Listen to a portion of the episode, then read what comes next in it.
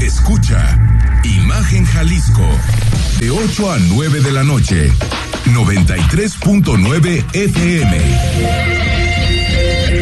Imagenguadalajara.mx. Imagen. Más fuertes que nunca.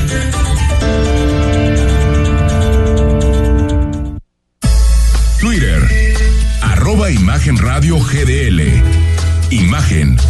Más fuertes que nunca.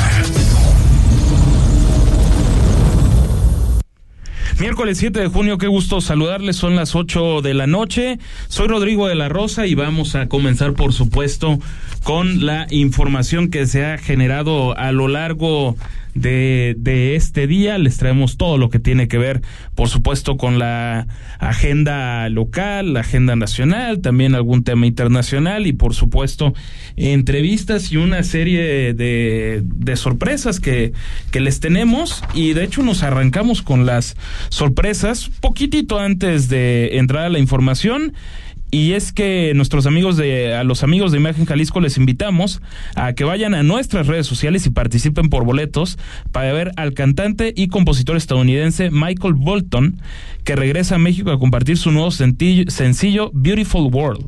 Vayan ahora mismo a nuestra cuenta de Instagram y revisen la dinámica para que sean unos de los ganadores. Recuerden que nos encuentran en Instagram como Imagen Radio GDL. No olviden también seguirnos en Twitter y Facebook para que estén enterados del acontecer diario y por supuesto estar bien informados. Esta es la autorización DGRTC diagonal 072 diagonal 2022. Y ahora sí, lo que es la grilla, la grilla a nivel local. Me da gusto saludarte, Andrea Padilla. ¿Cómo estás? Como todos los miércoles. Hola Rodrigo, muy bien. ¿Y tú? Bien, aquí listo para, para darle y el abrazo para David Ricardo que que digamos tiene un resfriado. Un resfriado en medio es que estos cambios de clima, el calor nos va a consumir en esta tierra. Iba a venir al aire acondicionado de la cabina de imagen radio. Y el rato nos contagie para qué queremos. Exactamente. Entonces está en reposo, pero seguramente nos está escuchando. Aunque por supuesto también se puede hacer en el, en el podcast, que tú lo haces, ¿verdad? Sí, todas las mañanas, al día siguiente los escucho. Todo muy bien, querida Andrea. Bueno, y, y comentar lo, lo, siguiente, el presidente de Zapopan, Juan José Frangé, se refirió a la tragedia del Col Center luego de que ayer confirmara el Instituto Jalisciense de Ciencias Forenses que los restos encontrados en la colonia Mirador Escondido corresponden a los ocho desaparecidos. ¿Qué dijo el alcalde Frangé? Lo escuchamos. Nuestro más condolencias a todas las familias, de verdad. Este, y nosotros tenemos ya una semana que tenemos un, este, un dron permanentemente en esa zona, un, dron permanentemente y vigilancia tanto de ejército como la Guardia Nacional como la policía municipal que nos están apoyando, la policía municipal. Este, Sí, pues una tragedia, la verdad. Este. Y por supuesto también aseveró que tienen perfectamente detectadas las zonas de Zapopan donde hay más donde digamos son más proclives al crimen organizado y puso algunos ejemplos. Y hay de dos tipos, la delincuencia que, se, que existe en las casas como el robo de automóviles, robo a casa, a casa habitación, el robo a personas y por otro lado tenemos zonas donde sabemos que es la zona cuando hay los desaparecidos, ¿no? Entonces lo tenemos bien detectado y estamos reforzándolo, ¿no? Pero ¿cuáles son esas zonas? Eh, no las tengo aquí a la mano, pero sí te puedo decir zonas que tenemos de alta incidencia delictiva, Santana Tepetitlán, Miramar, tiene zonas, pero estoy hablando, eh, por ejemplo, una de las zonas que ahorita tenemos que poner mucho cuidado es la calma, por ejemplo la Calma es un lugar que es una colonia medio, medio alta que este, tenemos el problema de la inseguridad. Estremecedor, brutal.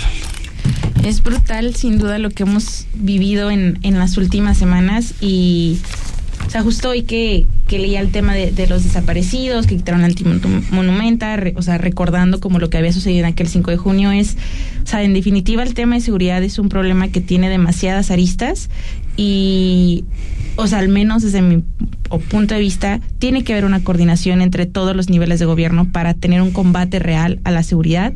Y fuera de eso, creo que se tiene que ir equipando y dando las herramientas suficientes a cada uno de los niveles para para ir resolviendo poco a poco este problema. Creo que no hay duda de que nuestro sistema está sobrepasado este a nivel municipal, a nivel estatal, a nivel federal, la Guardia Nacional, eh, la Policía Federal, eh, la Policía Municipal. Lo que quede de la Policía Federal. Lo que quede de la Policía Federal. Pero sí, o sea, creo que definitivamente es un tema que se tienen que tomar en serio y también otro de los puntos que yo analizaba, no sé si viste hace rato Enrique que, que um, Rodrigo, que Enrique Alfaro subió un video como explicando las estadísticas de seguridad y que habíamos bajado en distintos niveles. Creo que se tiene que tratar cada tipo de pues cada tipo de inseguridad con sus diferentes estrategias, porque claramente si bien él presumía que estamos bajando en temas de robo a negocio, robo automóviles, asaltos y tal, claramente hay otro tipo de delitos que se están, o sea, que están incrementando de sí, lo, que hizo el, gobernador Alfaro, que ya bien lo mencionas, Andrés, un video que hace mes a mes donde habla de los temas de seguridad. Y ahí me parece una serie de temas ahí que tenemos que ver con, con matices. Uno, que estamos por debajo de la media nacional en incidencia delictiva, sí, o sea, a juzgar por los números, es cierto. Como también es cierto que esos que esos números del secretario ejecutivo del Sistema Nacional de Seguridad Pública se hacen con base en los datos que dan las fiscalías locales. Y, o sea, y una vez que tienen la, la, autoridad local, se va mandándolo a la federación y van colocando los índices de, delictivos que se haya podido demostrar objetivamente que estén mal esos datos, la realidad es que no.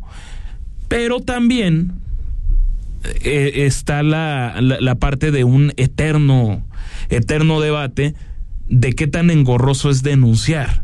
Sí. que es profundamente engorroso. No, y fuera de, del tema de denunciar, porque probablemente sigue habiendo denuncias, pero tenemos que el sexenio de Andrés Manuel es de los más inseguros, de los más peligrosos, donde ha habido más muertes. Obviamente la media nacional pues va, o sea, va, va a cambiar y por eso Jalisco está abajo, no sé si me doy a entender, o sea, si al final del día tenemos un estado, o sea, un país mucho más inseguro, pues la media también, o sea, si lo comparas con 2018, o sea, va a ser muy diferente el dato si lo comparas con todo este momento, no sé si me doy a entender. Entonces, sí, porque... al final del día estamos en contextos mucho más inseguros y cualquier persona, cualquier ciudadano de a pie te lo va a decir, te sientes inseguro. Es que hoy el país es más inseguro que en 2018 si nos vamos a los datos. Que Jalisco está mejor en cuanto a esos datos, quizás sí. Pero a lo que, lo que creo que también tenemos que ver, y estoy seguro que el gobernador comprende eso porque no tiene un tonto de, no, no, tiene un pelo de, de, tonto, es precisamente decir, ok, se me bajaron los incidentes, pero, pero, pero, pero, ahí está el, el, el, otro tema. Cuando hay asuntos tan brutales, de tal crueldad, Andrea, ese tipo de masacres, ese tipo de, de desapariciones, no hay dato que valga. Porque está la percepción por sobre todas las cosas. Sí, no. Eh, eh, es que es, eso es. Sí, no. Y eso es toral, vaya. No podemos, digo, está estoy de acuerdo en que tenemos que observar también los avances que se han realizado ¿no? a nivel estatal, pero seguimos teniendo un tramo enorme de cosas que hay por hacer y, y creo que es política básica, o sea, tienes que reconocer el problema para poder encontrar soluciones a ellas y creo que el gobierno estatal ha fallado en declarar realmente el tema de desapariciones como un problema al cual se le tiene que dar pues atención. No es normal siete desapariciones diarias en nuestro estado, no es normal tantas muertes, no es normal tantas fosas que se encuentran o sea, es un, ok, hay que reconocer los avances, pero también, oye, o sea, en estos, están estos focos rojos, tenemos que realizar algo, porque al final del día son familias que se ven afectadas, somos personas y al final del día nos puede pasar a todos. Y seguir con la narrativa de que es el crimen organizado y deslegitimando todas estas desapariciones, también me parece completamente absurdo. Sí, bueno, el, el tema de las de, las desapariciones, que es sin duda la, mayor tragedia que se vive en Jalisco y, y naturalmente que, que en todo eh, en, en todo el país es que también creo que hay quienes sacan raja política del tema y eso es lamentable porque los que le quieren sacar raja política también te pintan un Jalisco donde se estuvieran, donde hubiera, donde hay levantones en cada esquina de la ciudad y tampoco ese es el, el panorama en el que en el que vive esta entidad, esta ciudad, desde mi punto de vista, que puede, por supuesto, no compartirlo nadie. Sin embargo, habiendo dicho eso, pues tampoco es normal el modus operandi de que puedan ingresar a tu casa y te puedan desaparecer. O sea, el lugar que tendría que ser el más seguro de todos ha resultado inseguro para, para, para, muchas personas. Yo lo que sí estoy seguro es que este tema no se puede, no, no se puede politizar de ninguna manera. Creo yo, no, no sé si la palabra adecuada sea eh, em, empatía, lo que sí estoy convencido es que mucha gente desde el, desde el gobierno de Jalisco sí ha, ha sentido como, como ciertos adversarios políticos a las personas que legítimamente están buscando a alguien. dejando de un lado las banderas políticas, la que sea que tienen todo derecho a criticar la raja política que le, que le sacan. Pero los familiares, los que sí están totalmente ajenos a la partidocracia, a las grillas del diario, a quién va a ser gobernador. A ellos lo que les importa es recuperar con vida a su ser desaparecido o al menos poder saber qué pasó con ellos. Sí, justo, el poder tener una respuesta y ahí es donde regresamos al punto de que necesitamos el el equipar mejor, o sea, evaluar cómo están funcionando nuestras instituciones para poder dar mejor respuesta al menos a los ciudadanos y que cada vez se preste menos esta situación a, a un tema político. Como dices, al final del día, quien termina perdiendo, pues terminamos siendo los ciudadanos.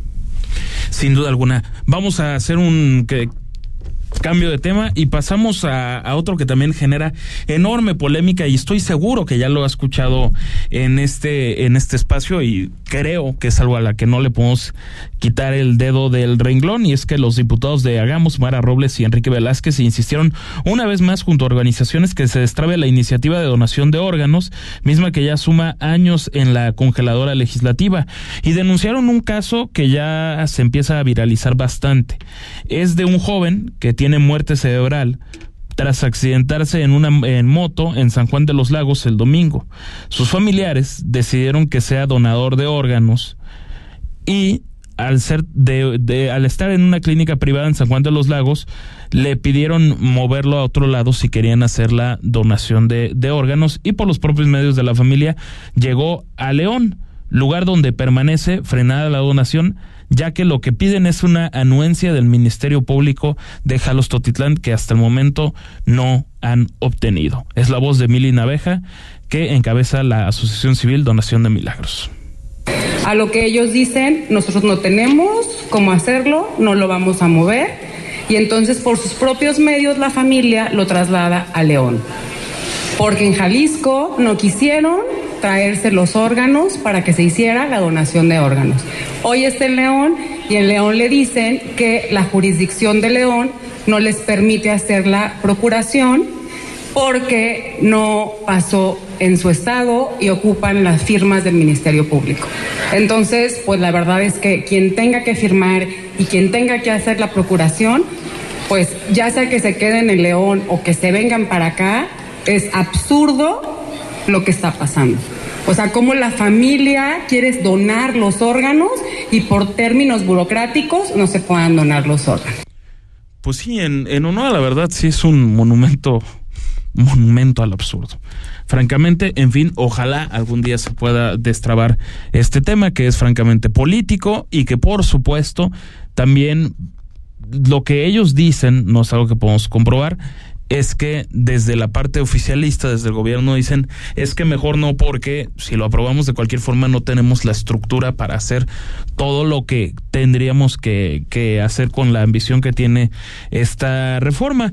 Y ya este, en otro tema, para cerrar este primer bloque de, de noticias, ustedes saben que la tarde-noche de ayer un grupo de colectivos se manifestó, esto tras el retiro del antimonumento que habían instalado en la Plaza de Armas.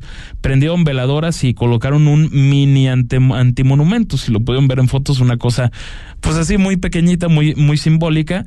Y, y, bueno, es los familiares lo que alegan, los familiares de quienes sufrieron este llamado halconazo Tapatío, que es cuando se manifestaron en el caso Giovanni López, y un grupo de oficiales de la Fiscalía de Jalisco no les permitió llegar a las instalaciones de la calle 14 haciendo una especie de levantones, si se permite ese, ese término. Lo que argumentó ayer el gobierno de, de, Jalisco, el propio gobernador Enrique Alfaro y también el alcalde Pablo Lemus, es que pues también está el factor de los permisos de Lina y para poder tener este tipo de esculturas, antimonumentos, lo que como se le quiera decir. Y esta fue la, la postura que dio la delegación del Instituto Nacional de Antropología e Historia aquí en Jalisco. Escuchamos. Y si te comento, si bien existe una normatividad del INA que regula eh, la colocación de algunas esculturas o estructuras en los, espacios aledaños a monumentos históricos, es necesario decir que además de estos inmuebles que son eh, monumentos históricos, el INA estudia, protege y comparte las diferentes expresiones culturales y sociales de nuestro país, entre ellas los movimientos sociales y sus representaciones. Eh, además, hay algunas esculturas que son de carácter temporal que no intervienen en, en elementos arquitectónicos. Ahí tiene, eh, ahí tiene usted la, postura del, de, del INA. Lo, lo que se está diciendo es, bueno, es que esos monumentos, antimonumentos o como se quieran llamar, se pueden mover con ciertas sencillas, o sea, no es algo que afecte al urbanismo del centro histórico. Andrea, ¿qué opinión tienes? Creo que aquí hay dos, dos puntos. Uno es está más que claro que pues, a ningún gobierno en, en, cualquier turno le ha gustado que o sea, ver físicamente los, los, errores que ha tenido y creo que este fue el caso del gobierno actual. Y, y, segundo, yo creo que estos antimonumentos realmente nos, nos sirven para no quitar el dedo renglón de lo que está sucediendo en, en, nuestro estado y de que tenemos que tomar acción. Entonces, eh, bueno, esos son dos puntos. El tercero, que no había mencionado al inicio, es que Creo que a veces lo que a veces molesta muchísimo es la apatía que muestran a veces los gobernantes con sus declaraciones respecto a tipo lo que lo que sucedió con el gobernador al antimonumenta, ¿no? El, el escudarse en el tema del patrimonio y el INA en vez de de ver que las familias no lo hacen por alterar la, el patrimonio cultural de Guadalajara, sino por visibilizar un problema. Entonces creo que aquí es donde se tienen que cuidar como todos estos factores y yo estoy a favor de que exista el antimonumento, tenemos la antimonumenta feminista también. Entonces yo creo que realmente son monumentos, son pues esculturas que deben permanecer para recordarnos el pues la época en la que estamos como sociedad y, y no quitarle el renglón de las luchas que tenemos que hacer. Oye, Andrea, pero está también la, la, la parte de lo que ha llamado mi, mi, atención. Fue en 2020 cuando se puso esta antimonumenta Imelda Virgen, ¿correcto? Es la, el, el, nombre que le, que le pusieron y como de alguna forma rebautizaron a la, a la Plaza de Armas desde el movimiento feminista por esta historia, historia tan trágica que le tocó vivir, un, víctima de un feminicidio precisamente, Imelda Virgen. Pero lo que sí me llama la atención es que una escultura se haya quitado la del 5 de junio, y la feminista ahí siga. Y yo no tengo ningún problema en que ahí esté. O sea, al fin y al cabo, creo que el, el, el, feminicidio, que es una de las tragedias que también nos toca vivir eh, cotidianamente, y no, y no mezclarlo porque todavía sigue habiendo un debate que es francamente, francamente absurdo, pero creo que tú lo vas a poder explicar muy bien de lo que es un feminicidio, que es el asesinar a la mujer por el solo hecho de ser mujer, porque también si dicen, no, es que matan a más hombres, sí, pero no los matan por ser hombres. y también les encanta utilizar una palabra tan absurda que es el masculinicidio. Esa palabra no existe. Se llama androcidio en todo caso, y la verdad es que son muy escasos los, los, los, casos, vaya. Respecto al primer punto que mencionas, el por qué no quitan la, la antimonumenta de, de, de los feminicidios, creo yo, y es mi análisis, tú me dirás si lo compartes o no, los feminicidios es un, es un problema a nivel nacional, que el culpable es muy abstracto, no sabemos si es el nivel a nivel estatal, si son los municipios, si es la falta de atención del nivel federal, mientras que el tema del antimonumento el 5 de junio, pues está muy claro quién fue el culpable, ¿no? En, en este caso, quién tuvo el error, no vamos a hablar de culpables, quién, quién regalló en el error. Entonces creo que ahí está la diferencia de por qué uno se retira y el otro, el otro no. Esa sería como mi lectura. Eh, y respecto al tema de los feminicidios, es totalmente correcto lo, que mencionas. un feminicidio realmente es alarmante, no solo por la cantidad que hay día a día, sino por el factor que mencionas. O sea, a las mujeres se les está matando simplemente por el tema de género, porque son mujeres y son eh, pues crímenes de odio cometidos principalmente por hombres. Perfectamente, ahí, la, la, explicación. Andrea, 8 de la noche con 19 minutos. Si les parece, hacemos la primera pausa aquí en Imagen Jalisco. El análisis político. En Imagen Jalisco. Regresamos. Habla Vicente Fox. Que no te engañe, fue mi gobierno quien comenzó en todo el país el programa de adultos mayores, 70 y más. La diferencia es que hoy se usa con fines político-electorales. Les quitaron el Seguro Popular, creado en mi gobierno. También fundamos el IFAI. Lo quiere desaparecer.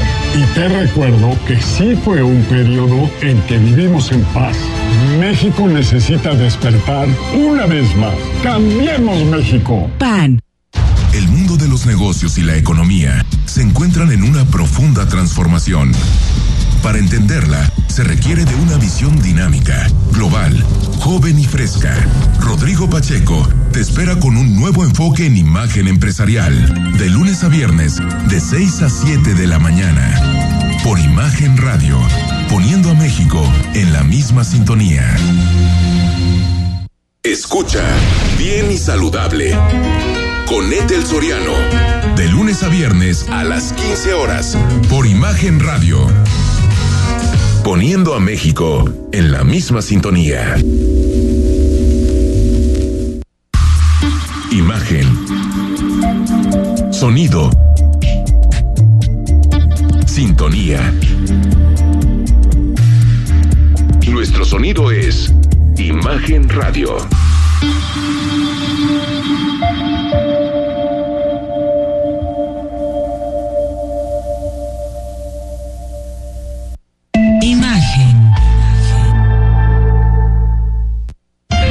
voces más importantes del análisis político en Jalisco en un espacio para comentar, reflexionar y polemizar sobre los temas de tendencia a nivel local, nacional e internacional. Imagen, más fuerte que nunca.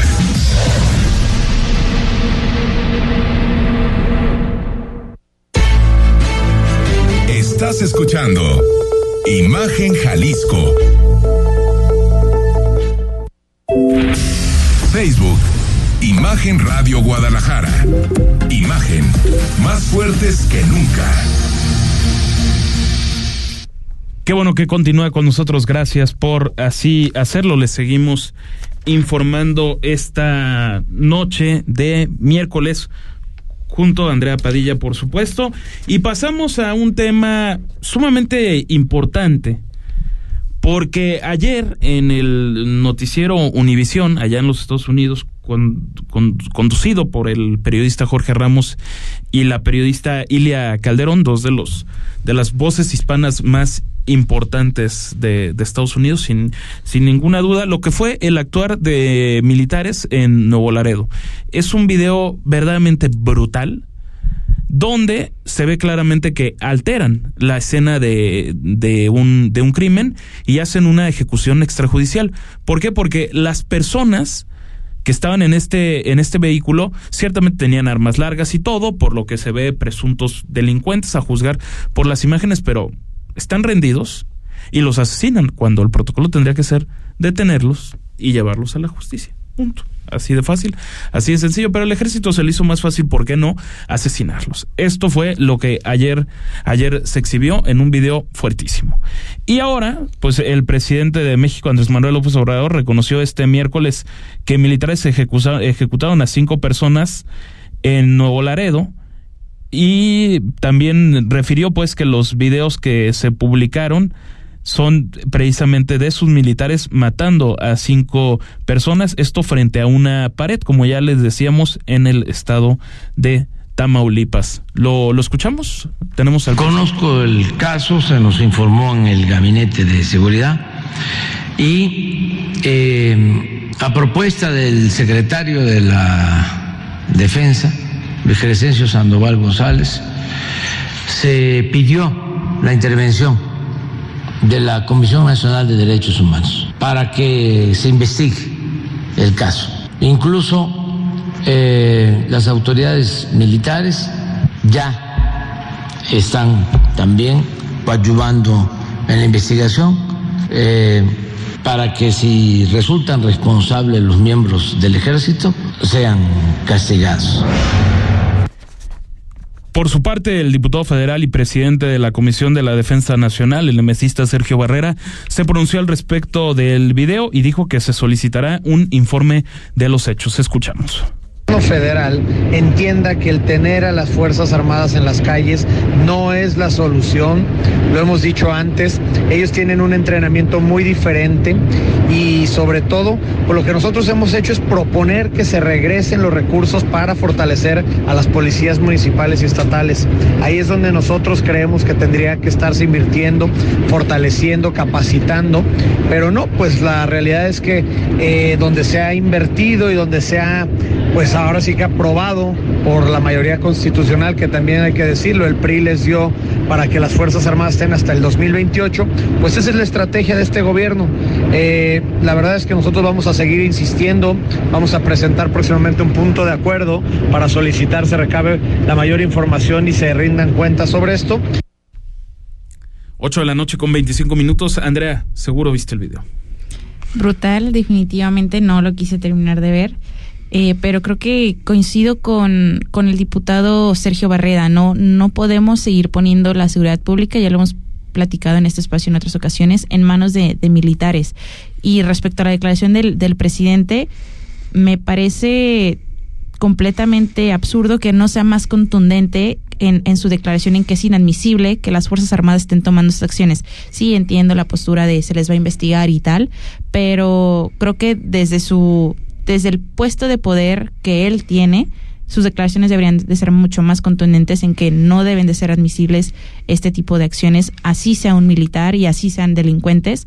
Eh, lo platicamos incluso cuando salió el comunicado de los jesuitas de lo que sucedió en, en aquel momento, que no porque sean delincuentes no merecen ser pues llevados a la justicia, no merecen la muerte directamente.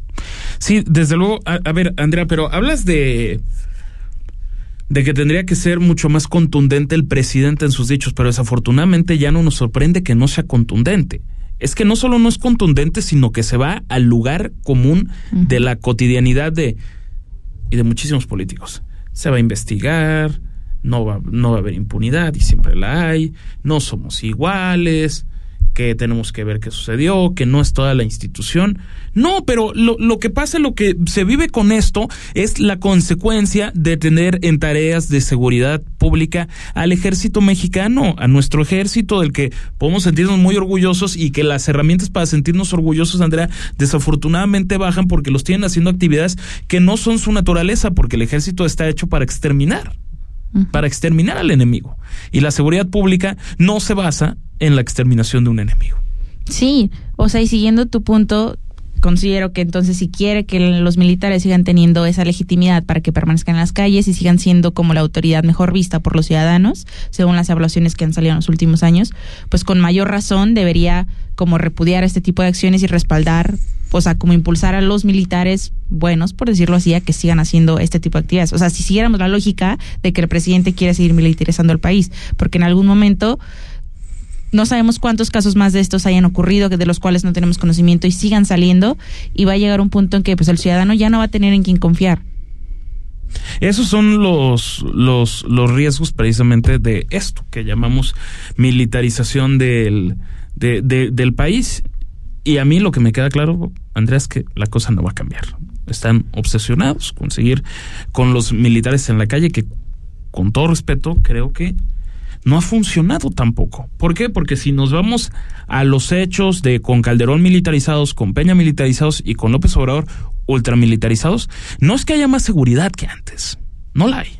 No, no, y ese es otro punto, o sea, no no hemos visto los resultados en materia de, seguridad, al contrario, hemos visto que ciertos actores han ganado cierto terreno en la seguridad de, nuestro país y, realmente es triste ver que el panorama no pinta para, para ser mejor. cuando suceden este tipo de cosas, y lo hemos platicado aquí, no, no sé cuál sea la solución, pero definitivamente creo que la oposición tiene que seguir empujando, o sea, tiene que seguir empujando. Eh, sobre todo en este tema que creo que nos duele a, a todo el país. El tema de seguridad es, es un tema que, con el cual no podemos seguir viendo y no podemos seguir normalizando y, y simplemente es, es duro de ver cada día. Y hay que decir que el PRI no fue oposición en, en, el, en el caso de, de la militarización del país. Para nada. 8 de la noche con 29 minutos. Cambiamos de, de, tema y es que tras el anuncio del canciller Marcelo Ebrard sobre su renuncia como secretario de Relaciones Exteriores, el presidente Andrés Manuel López Obrador considera que en estos días también renunciarán a sus cargos públicos las corcholatas aspirantes a la candidatura de Morena a la presidencia de la República. Aseguró que en la definición del candidato él no intervendrá, ja, ja, ja, que no habrá dedazo y que seguramente se hará a través de una encuesta porque es un método que ha demostrado su eficacia. Sí, claro, la eficacia del dedazo. Y ninguna de las seis corcholatas se ha mostrado en desacuerdo. Bueno, Claudia Sheinbaum, la jefa de gobierno de la capital del país, ya lo puso en veremos, que ella va a, esperar. Andrea, me, lo que ayer platicábamos con, con Manuel Baeza es que parece una jugada hábil la que hace Marcelo Ebrard porque dice, yo pido, anuncio que voy a renunciar se va a hablar de mí y además tendré muchos más días para hacer mis, mis, giras y así competirle o ponerse un poquito más al corriente de lo que hace Claudia Sheinbaum, que era el, el, el, descaro absoluto de estar fuera de la capital durante el, durante el fin de semana. Creo que vamos a ver a, a un canciller Ebrard mucho más activo a partir de la próxima semana. Sin duda creo que bueno, las encuestas lo habían puesto muy atrás en cuanto al reconocimiento que tenía de, de en el interior de los estados del país. Entonces considero que sí fue más, más que el tema de ganarle el tiempo y la logística, creo que fue el, el primer punto que mencionaste, Rodrigo, el, el ganar que que va a estar en los medios. Realmente creo que cualquier persona en este momento, le guste la política o no, sabe que, quebrar renunció. Y si bien tal vez no entienda de cómo se va a dar el tema de, de que se elija al siguiente candidato de Morena para la presidencia, Ebrard ya está en la mente de todas las personas. Entonces será cuestión de, de seguirlo. Y, y si bien en la discusión política ha estado mucho el tema de la sucesión y a mí me causa muchísimo muchísimo ruido eso porque somos una democracia, no somos una monarquía para que haya una sucesión, este creo que de todas las corcholatas, a mí me encantaría que fuera Brad el que quedara. Si de todas formas va a ganar Morena, pues qué mejor que quede alguien que está bien calificado. Por supuesto. Bueno, caray, veremos qué sucede, pero sí parece una jugada bastante uh, meh, habilidosa de un Marcelo Ebrard que decíamos también, caída libre, caída libre, caída libre, y de repente una jefa de gobierno, Claudia Sheinbaum, imparable, pero también me parece que, aunque todos serían mediáticos porque no dejan de ser aspirantes a la presidencia de la República, eh, Claudia Sheinbaum sí tiene un perfil mucho menos mediático que Marcelo Ebrard sin un puesto público. No sí. sé tú cómo lo veas, o sea, quitando a Claudia Sheinbaum jefa de gobierno, sí la veo con menos capacidad de, de, lo que es ser un animal político para estar en ese tipo de, de, contiendas como lo es Ebrard, aunque también me parece que a estas alturas del partido es increíble que haya personas que piensen que el presidente no va a intervenir en la elección, ya, ya intervino hasta, de, hasta decir basta, y por supuesto que se piense que alguien que no sea Claudia Sheinbaum puede ser presidente de la República. Sí, bueno, eso sí, creo que no hay duda de que el presidente va a intervenir, digo, ya lo está haciendo delimitando las reglas del juego y las reglas del juego de alguna forma van a terminar favoreciendo a algunos y coincido en que pues los límites que tenía de pues de maniobra Claudia desde desde la alcaldía son muy diferentes a los que tenía Ebrard, ¿no? Entonces, pues va a ser muy interesante. Creo que, si bien yo no estoy de acuerdo en que el tema político se adelante tanto, ya lo he mencionado muchas veces en este espacio, porque aún nos queda un año todavía de gobierno en el cual se tienen que seguir dando resultados, pues me parece ideal que se separen de sus cargos y ver que realmente haya una contienda más menos pareja entre ellos para que pues quede el mejor perfil. Por supuesto. 8 de la noche con 33 minutos. En Versa Concepto ofrecemos porte, elegancia, estilo y diseño. A través del tiempo, Versa Concepto se ha enfocado en el desarrollo, diseño y fabricación de muebles para la oficina escolar y hospitalidad. Nuestra línea de sillería ofrece ergonomía, calidad y diseño. Se ve bien y se siente mejor. Hoy somos una empresa líder en el ramo revolucionando por completo la industria del mobiliario para oficinas y escolar en todo el país. Somos la única empresa mexicana en en que adicional a exponer en el Neocon, Feria Internacional de Muebles de América, donde las marcas internacionales exponen, lleva la mayor comitiva de estudio e investigación con la intención de siempre estar a la vanguardia en estilo y diseño en este el ramo mobiliario. Somos empresa en expansión diversificando en nichos en, nichos mobiliarios, perdón, adicionales oficinas corporativos y escuelas, tal como lo es el mercado de la hospitalidad. Al corte en Imagen Jalisco. El análisis político en Imagen Jalisco. Regresamos.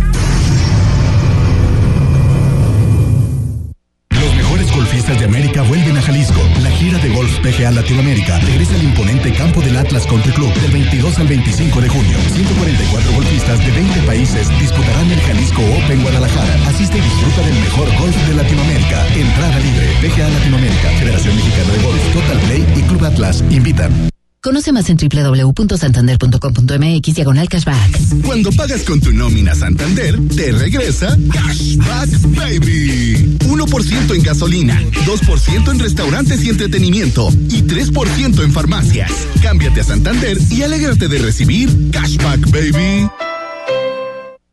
Escucha Pascal Beltrán del Río en primera emisión de lunes a viernes de 7 a 11 de la mañana, hora del centro, en imagen informativa, poniendo a México en la misma sintonía. El sábado, 4 de la tarde, escucha lo mejor de ¿Qué tal Fernanda?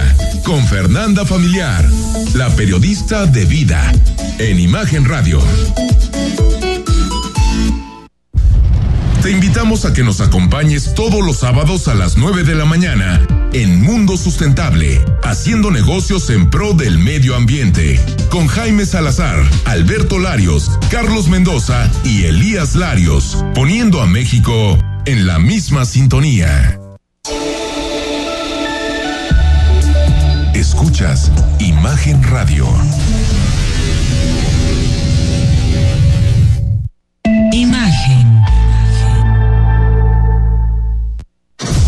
Las voces más importantes del análisis político en Jalisco en un espacio para comentar, reflexionar y polemizar sobre los temas de tendencia a nivel local, nacional e internacional.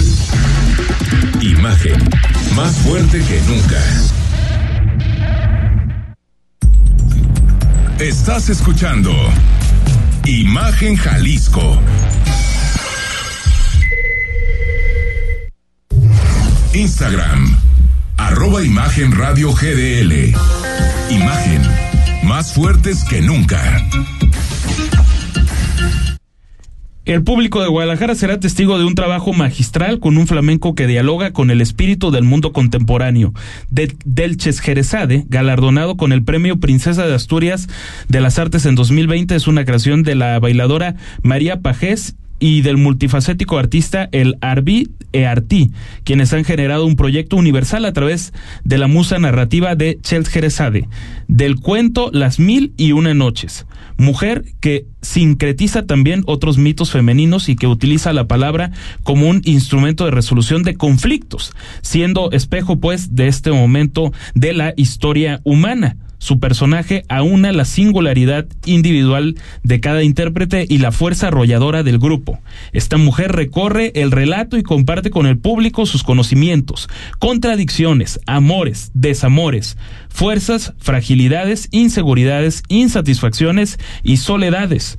Comunica con alma abierta en canal su relación con el cuerpo, el deseo, la maternidad y la, igualdad aún no alcanzada. El espectáculo se desarrolla a través de 11 escenas que dan vida a 12 bailarinas, músicos en vivo y dos cantantes cantautoras con músicas originales que compone Rubén Levaniegos junto a Sergio Menem y David Moñiz. La música, por consiguiente, recorre los diálogos libres y hospitalarios entre la música clásica, popular y flamenca, interpretada por un cuarteto de cuerda y percusión acompañados por la voz árabe y dos voces también flamencas. La Universidad de Guadalajara, a través de la Coordinación General de Extensión y Difusión Cultural, el Centro Coreográfico María Pajés y el Instituto Nacional de Artes Escénicas y la Música INAEM los invitan los días 21 y 22 de julio de este año a la presentación de Chels Jerezade. Esto será en el conjunto Santander de Artes Escénicas. Ahí tiene usted la difusión cultural que siempre tiene la Universidad Pública de Jalisco, la Universidad de Guadalajara. 8 de la noche con 39 minutos. Álvaro Aspeitia Covarrubias es el presidente de la Cámara de la Industria de la Joyería aquí en Jalisco. Bienvenido Álvaro. Muchas gracias, buenas noches y pues la verdad es un placer poderlos acompañar, platicar con ustedes del sector joyero y de los planes que vamos a realizar próximamente durante estos días. Por supuesto, de hecho Álvaro me, ha tocado cubrir como, como reportero eventos de, de ustedes en el aeropuerto y en diferentes lugares donde hacen exhibiciones, por supuesto la Expo Joya ni se diga, y siempre usual, usualmente las, las noticias que tienen son bastante buenas en el, lo que es el momento de la industria joyera en, en Jalisco a nivel de llamarlo como un hawk para América Latina, ¿no? Sí, así es. De hecho, pues hemos trabajado muy fuerte eh, junto con el gobierno, inclusive desde el año pasado, para poder posicionar a Jalisco como el hub joyero a nivel América Latina. Y esto se ha dado justo por la dinámica que estamos hablando, ¿no? El ser un estado que produce el 70% de la joyería mexicana, que es el líder y el referente a nivel nacional e incluso es el que eh, liderea pabellones internacionales. La semana pasada estuvimos en JCK Las Vegas, un show internacional con 40, perdón, con 14 firmas eh, dentro de este pabellón representando a la joyería mexicana y la siguiente semana estaremos en Ciudad de México llevando a cabo Joya Junio en el World Trade Center de la Ciudad de México. Esto pues nos lleva justo a tener este dinamismo y esta manera de poder llevar a cabo recuperación económica del sector joyero para estar hablando hoy por hoy que llevamos números positivos, que eh, la recuperación es del 100% ya en nuestro sector y que estamos esperando un segundo semestre durante este año con un crecimiento incluso hasta de un 7%. y este evento en, la Ciudad de México es como otra especie de expo joya de lo que vemos tradicionalmente en la Expo Guadalajara. Así es, nosotros eh, tenemos cuatro ediciones al año.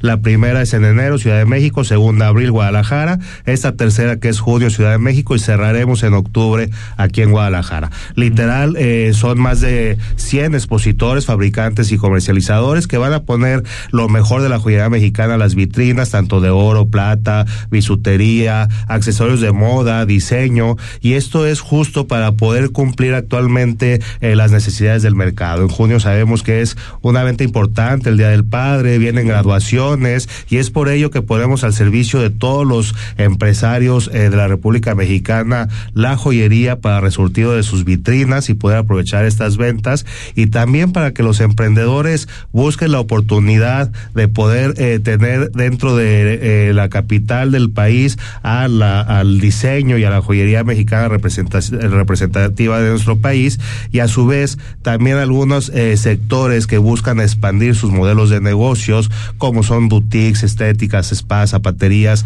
puedan poner una vitrina dentro de sus negocios y ampliar así el ingreso que puedan llegar a tener. ¿y ¿cuál es la, la, la razón por la que por la que Jalisco resulta un mercado tan importante para, para, para los joyeros? ¿Es algo que han venido trabajando o es algo con lo que ya tiene es una inercia de, de muchísimos años? Es un mercado en general para todo tipo de comercio muy importante Jalisco y por supuesto su área metropolitana, ¿no? Sí, como bien dices, bueno, por ejemplo, la institución Cámara de Joyería tiene ya más de 55 años fundada. Eh, resulta que efectivamente dentro del estado de Jalisco, eh, la historia nos dice que que del barrio de San Felipe de Jesús se empezaron a hacer los primeros talleres, inclusive en ese momento de plata. Y así poco a poco fueron empezando a abrirse talleres y fábricas en ese mismo barrio, San Felipe, San Andrés, eh, la colonia pues de Analco, en donde eh, se fundó como tal el núcleo y venían compradores de toda la República Mexicana a buscar estos fabricantes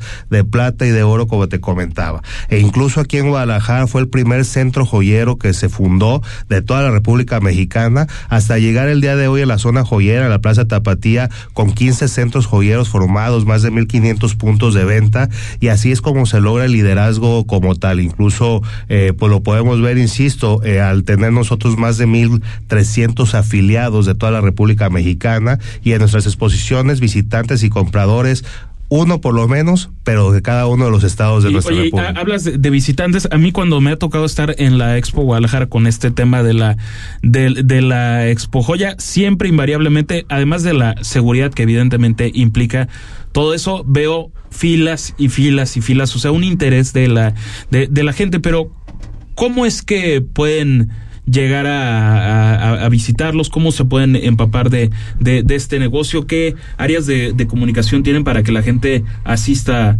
a la, a la, Expo Guadalajara, en los casos que dices de principios y finales de año, y por supuesto también en la capital del país. Digo, por supuesto que nosotros ponemos a disposición de todos eh, la información, está en nuestra página www.expojoya.com.mx, también está la página institucional que es www.cámaradejoyería.com.mx en donde pueden encontrar, por un lado, en la de toda la dinámica de las cuatro exposiciones que llevamos al año, los expositores, las conferencias, los requisitos, incluso preregistros, como bien dices tú, pues la seguridad es importante y hay que llevar a cabo un preregistro. Es importante mencionar que es una exposición especializada de mayoreo y de medio mayoreo, por lo cual, eh, pues no está permitida la venta de menudeo, por lo tanto, este, pues eh, por ello es eh, el registro que debemos de llevar. Y por otro lado, pues dentro de las páginas de Cámara de Joyería, encontrar diplomados, encontrar eh, programas como Joya Emprende, para que puedas llevar todo un proceso de aprendizaje desde cursos de marca, de creación, eh, de empresa, legales, jurídicos, etcétera, y poder empaparte de todo el mercado de la joyería eh, mexicana. Álvaro, pues siempre bienvenido a Imagen Jalisco y gracias por haber asistido esta noche. Al contrario, gracias a ustedes y los esperamos con mucho gusto. Hacemos una pausa en Imagen. El análisis político en Imagen Jalisco. Regresamos. Conoce más en www.santander.com.mx diagonal cashback. Cuando pagas con tu tarjeta Like You, te regresa mucho más Cashback Baby. 4% en gasolina, 5% en restaurantes y entretenimiento y 6% en farmacias. Saca tu Like You de Santander y alégrate de recibir más Cashback Baby. Para entender los cambios de la economía y los negocios, escucha a Rodrigo Pacheco en Imagen Empresarial, con una visión dinámica, global, joven y fresca, de lunes a viernes, de 6 a 7 a.m., por Imagen Radio, poniendo a México en la misma sintonía.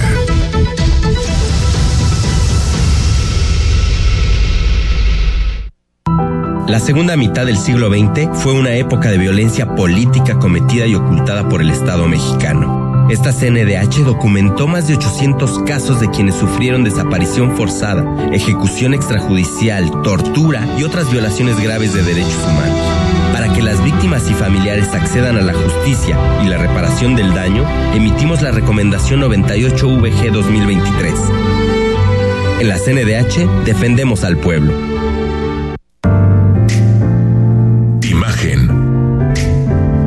Sonido.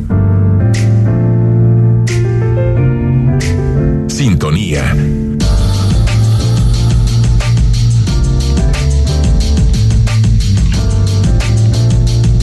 Poniendo a México en la misma sintonía.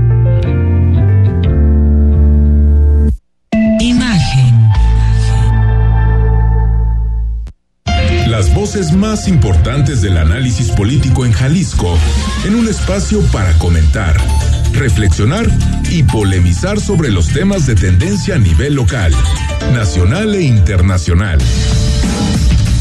Imagen, más fuerte que nunca.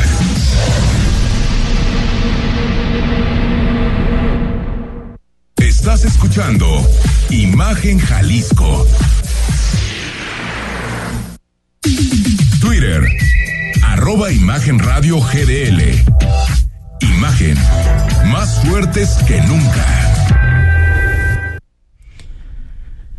Qué bueno que continúa con nosotros, 8 de la noche con 48 minutos. Y, y mire usted, sigue habiendo información con esto de, del tema de, del call center y, y a continuación me parece importante rescatar esto que se eh, em, publica hace cuestión de minutos en el periódico Mural de que los cadáveres de las víctimas del call center encontrados en la, en la barranca de la colonia Mirador escondido hace una semana continúan en el servicio médico forense y por ello las familias urgieron que les sean entregados. Y dicen, por ejemplo, los familiares, solo les pedimos a, a nombre de todas las familias que nos entreguen a nuestros familiares, dijo una de las de las personas afectadas en, en, en este tema que además, Andrea, sin ninguna duda, aparte de que están urgiendo que les entreguen los cuerpos, qué bueno que finalmente estas estas familias pueden tener la tranquilidad, si se me permite utilizar ese término, de saber qué pasó con su ser querido, con su familiar, de tener algo que, enterrar y no estar con la incertidumbre tan brutal de cuál pudo haber sido el destino final de, de, esa persona, pero también no, no olvidemos, y era algo que ya planteaba desde ayer, que la primera desaparición por este caso se habló desde el 22 de mayo. O sea, no es un tema, digamos, nuevo precisamente, y creo que sabemos poco, o sea, hay dos inmuebles cateados, pero detenciones de algún tipo, o sea, ya sabemos que era un, un, call center, no call center, un centro de operaciones. Aparentemente se, se, se extorsionaba. Hoy publica el, el diario Milenio que, de acuerdo con autoridades estadounidenses, estas personas querían desertar y al querer desertar de ese trabajo, había como un miedo de que mm, fueran a hacer una denuncia y por ende optan por acabarlos. Así de, de, brutal como, como suena, pero yo quiero suponer que no va a ser un caso más de, de impunidad. No, y bueno, respecto al tema de, de, la investigación y el tema de impunidad, como mencionas, el tema de la primera desaparición fue desde el 22 de mayo y esto se vincula a lo que han denunciado varios eh, colectivos de, de, familias de desaparecidos en los últimos días, de que no, no es posible que hasta que un caso gane tal nivel mediático, a nivel estatal, a nivel nacional, se voltee a ver el, caso y se pongan como todos los elementos necesarios por parte del Estado para buscarlo, ¿no? Entonces creo que fue eso el por qué se ha demorado tanto. O sea, la nota tomó un rato en, en, en posicionarse en la agenda y en que todo el mundo estuviéramos hablando hasta que el Estado tuvo que investigar, coordinarse a nivel federal y en cuanto al tema de la impunidad, pues definitivamente no es un caso aislado, Rodrigo. Eh, el gobernador lo ha mencionado, está en incluso autoridades del, del, gobierno de Estados Unidos involucradas, porque este es ya el modo superandi de ciertos grupos. Entonces no sabemos cuántas más personas hay involucrados en este tipo de situaciones y cuántas más hayan desaparecido por las mismas causas. Entonces, eh, yo realmente espero que, que la coordinación, sobre todo, tenga un poquito más de fe con, con las autoridades este, de Estados Unidos, continúen para que pues se resuelvan todos estos casos, ¿no?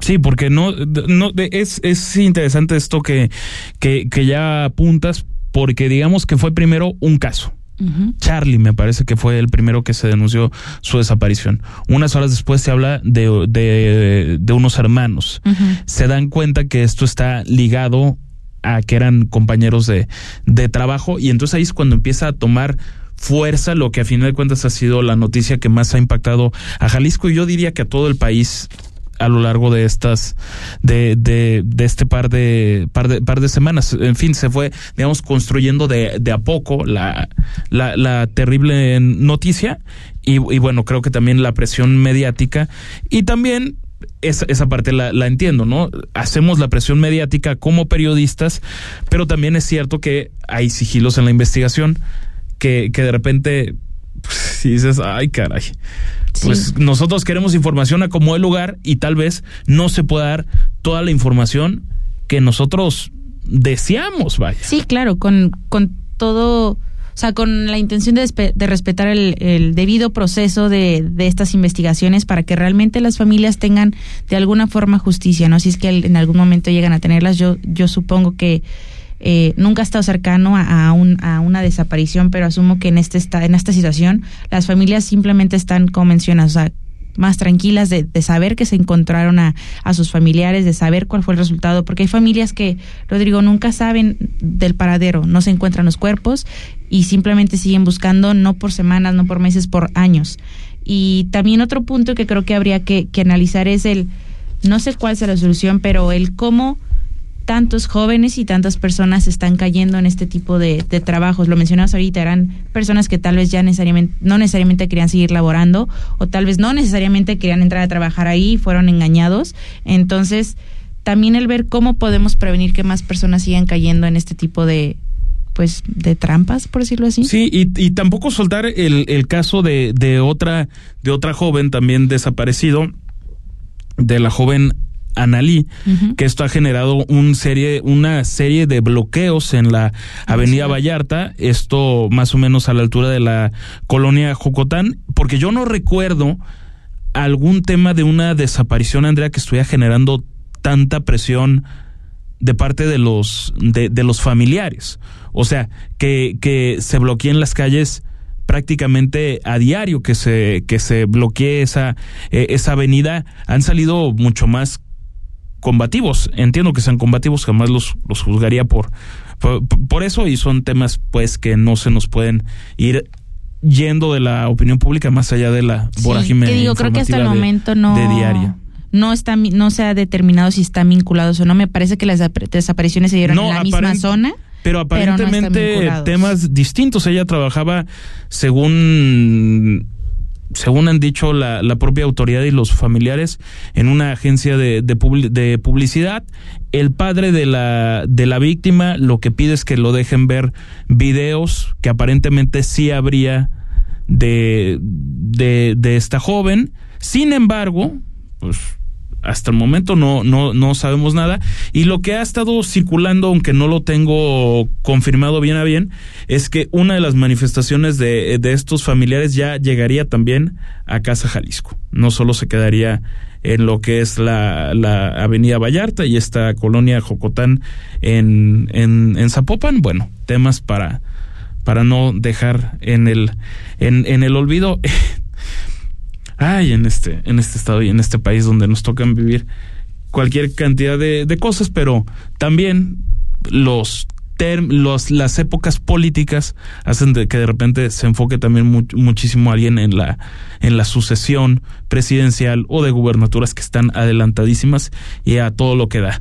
Mientras nos despedimos, Andrea, muchas gracias por habernos acompañado. Gracias, Rodrigo. Un gusto estar aquí de nuevo con ustedes. Soy Rodrigo de la Rosa por su atención. Gracias y nos escuchamos mañana en Imagen Jalisco. Escucha Imagen Jalisco, de 8 a 9 de la noche, 93.9 FM.